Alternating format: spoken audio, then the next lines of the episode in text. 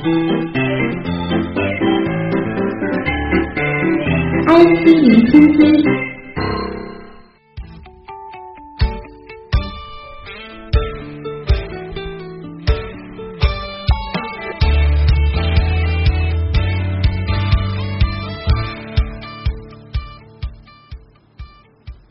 十二号的十九点零四分，我国首颗高通量卫星实践十三号卫星由长征三号 B 运载火箭在西昌卫星发射中心发射升空。这也是我国首次基于咖频段多波束宽带通信系统的全新通信卫星。实践十三号卫星最高通信总容量超过了之前我国所研制的通信卫星容量的总和，将带动我国卫星通讯技术的飞升。未来三年啊，我国将利用高通量通信卫星组成的高宽带移动通信系统，覆盖大部分地区和近海海域，在飞机机舱内、高速运行的高铁上，甚至偏远的山区，便捷高速的上网，将成为现实了。期待吧。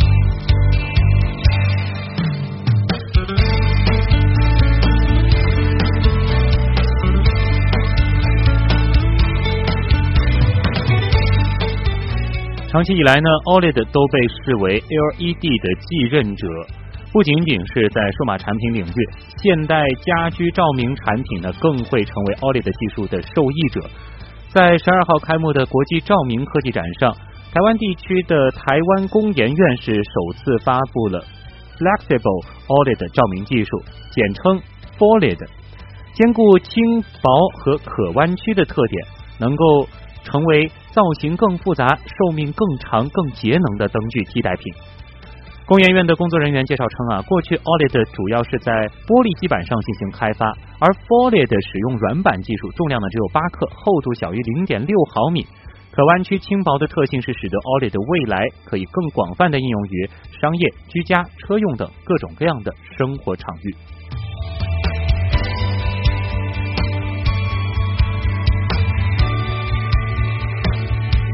再来关注两条 NASA 的消息。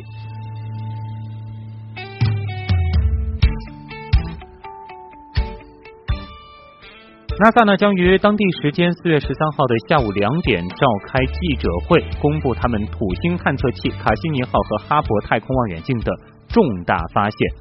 目前预测是地球之外的海洋。根据外界猜测，本次记者会的内容或涉及土星卫星土卫二或木星的卫星木卫二，同时呢还会涉及一些外星生命的话题。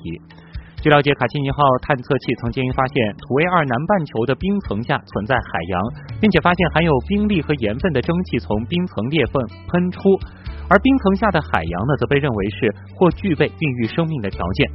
另外呢，科学家一直认为土卫二、木卫二的表面下是存在着一个全球性的海洋，其水量呢可能是地球海洋水量的两倍还要多，而有水就意味着有生命存在的可能。那关于这一次发布会具体涉及哪些内容，以及这一些新的发现可能预示着什么，在明天晚上的新闻实验室当中，我们也会就这一次公布的结果来。进行着重的关注。另外，根据外媒报道，NASA 呢将会在不久的未来展开首个来自太空的 4K 直播。据了解啊，这场直播呢将会在当地时间四月二十六号下午的一点半进行。届时呢，国际空间站的新指挥官将会参与这场 4K 直播。那么，NASA 是如何做到在空间站进行 4K 直播的呢？据悉啊。来自日本的一台 Red Epic 摄影机将会负责这次的拍摄工作。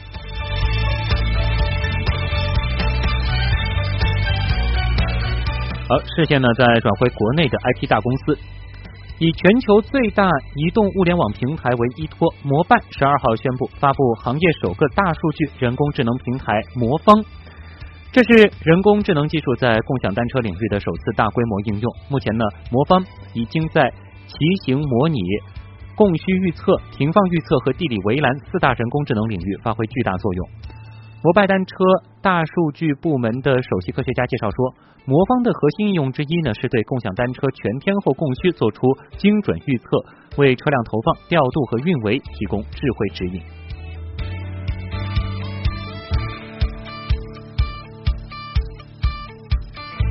十二号，美团点评对外宣布，旗下住宿分享平台真果民宿 App 正式上线，首批房源在北京、上海、广州、深圳等一线城市，以及杭州、成都等重要热门旅游城市上线。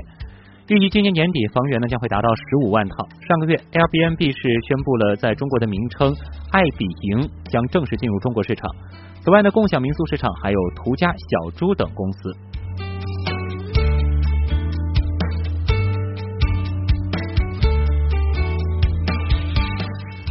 沃尔玛旗下的英国超市 ASDA 入驻京东全球购，所售商品以食品和保健品为主。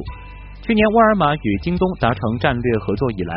山姆会员商店官方旗舰店、沃尔玛全球购官方旗舰店呢，都已经入驻京东。目前，ASDA 在英国是拥有六百多家门店，凭借着为顾客省钱，让他们生活的更好这样的一种经营理念以及价格优势，ASDA 被视为英国的国民超市，长期居于英国零售市场前列。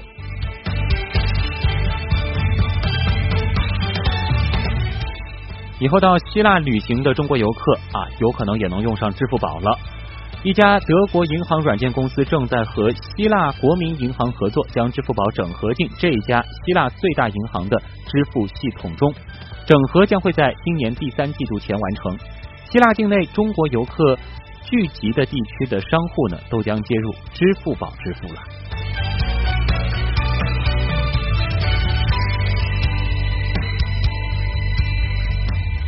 视觉中国十二号晚间发布公告称，近日呢与百度签订了战略合作协议，双方呢将会在内容正版化、高质内容生态建设、搜索引擎、人工智能、智慧旅游等领域进行合作。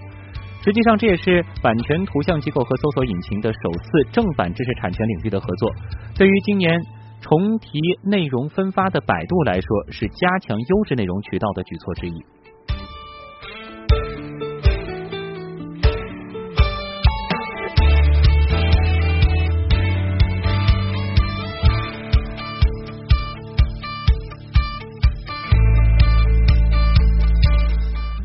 继续来关注的是全球 IT 巨头都有哪些新动态啊？微软官方已经确定，将在今年的五月二号在纽约召开一场和 Windows 相关的发布会。知名的科技博客 Business Insider 表示，这场发布会的主题是教育和创新，是微软刚刚发布的 Windows 十创作者更新的后续，或是展示 Windows 十 Cloud。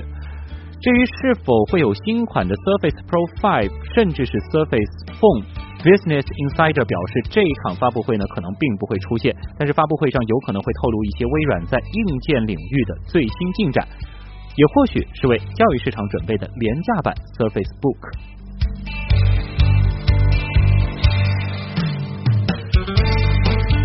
根据外媒报道，苹果正在秘密研发一款可以检测人体血液中血糖指数的传感器，它将用于辅助治疗糖尿病，让患者获得更好的生活质量。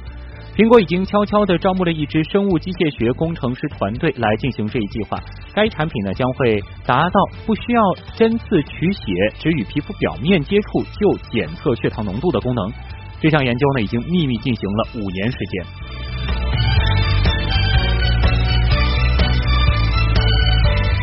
其他科技热点，根据外媒报道，斯洛伐克的一家科技公司的飞行汽车将会在今年晚些时候正式上线。根据报道，该公司即将推出一款神秘的新型号飞行汽车，并且在今年的晚些时候接受预定。有朋友有兴趣吗？据了解，这款飞行汽车呢，也将可以和普通汽车一样，加普通的无铅汽油，并将采用混合动力系统，汽油发动机和电动机的组合旨在减少燃油消耗。这款飞行汽车原型将于四月二十号在摩纳哥奢侈跑车展上亮相。该公司呢将会在车展上介绍这款飞行汽车的其他细节。如果上路的话，到底算车还算飞机呢？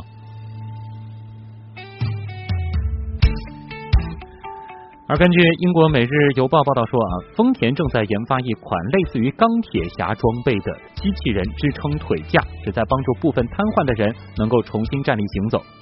这款类似于钢铁侠装备的腿架系统名为 Wellwalk WW 一千，主要呢是由电动机械框架构成，在具体使用过程当中。将这个机器人支架放在人腿部膝盖以下，就可以让腿脚不便的人走起来。风险方面声称，这一机器人助手可以对中风后部分瘫痪老年人的行走起到帮助。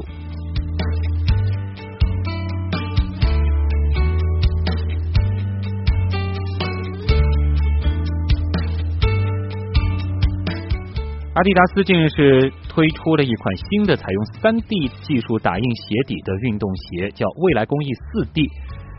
与之前仅小规模生产的 3D Runner 不同，这款新运动鞋呢将于明年开始批量生产。在此之前，耐克、安德玛、New Balance 都在试验 3D 打印技术，但迄今为止呢都未能够批量生产。这是因为传统的 3D 打印机速度较慢，成本较高，而且呢生产出来的产品质量也不及目前使用注塑模具大规模生产的运动鞋。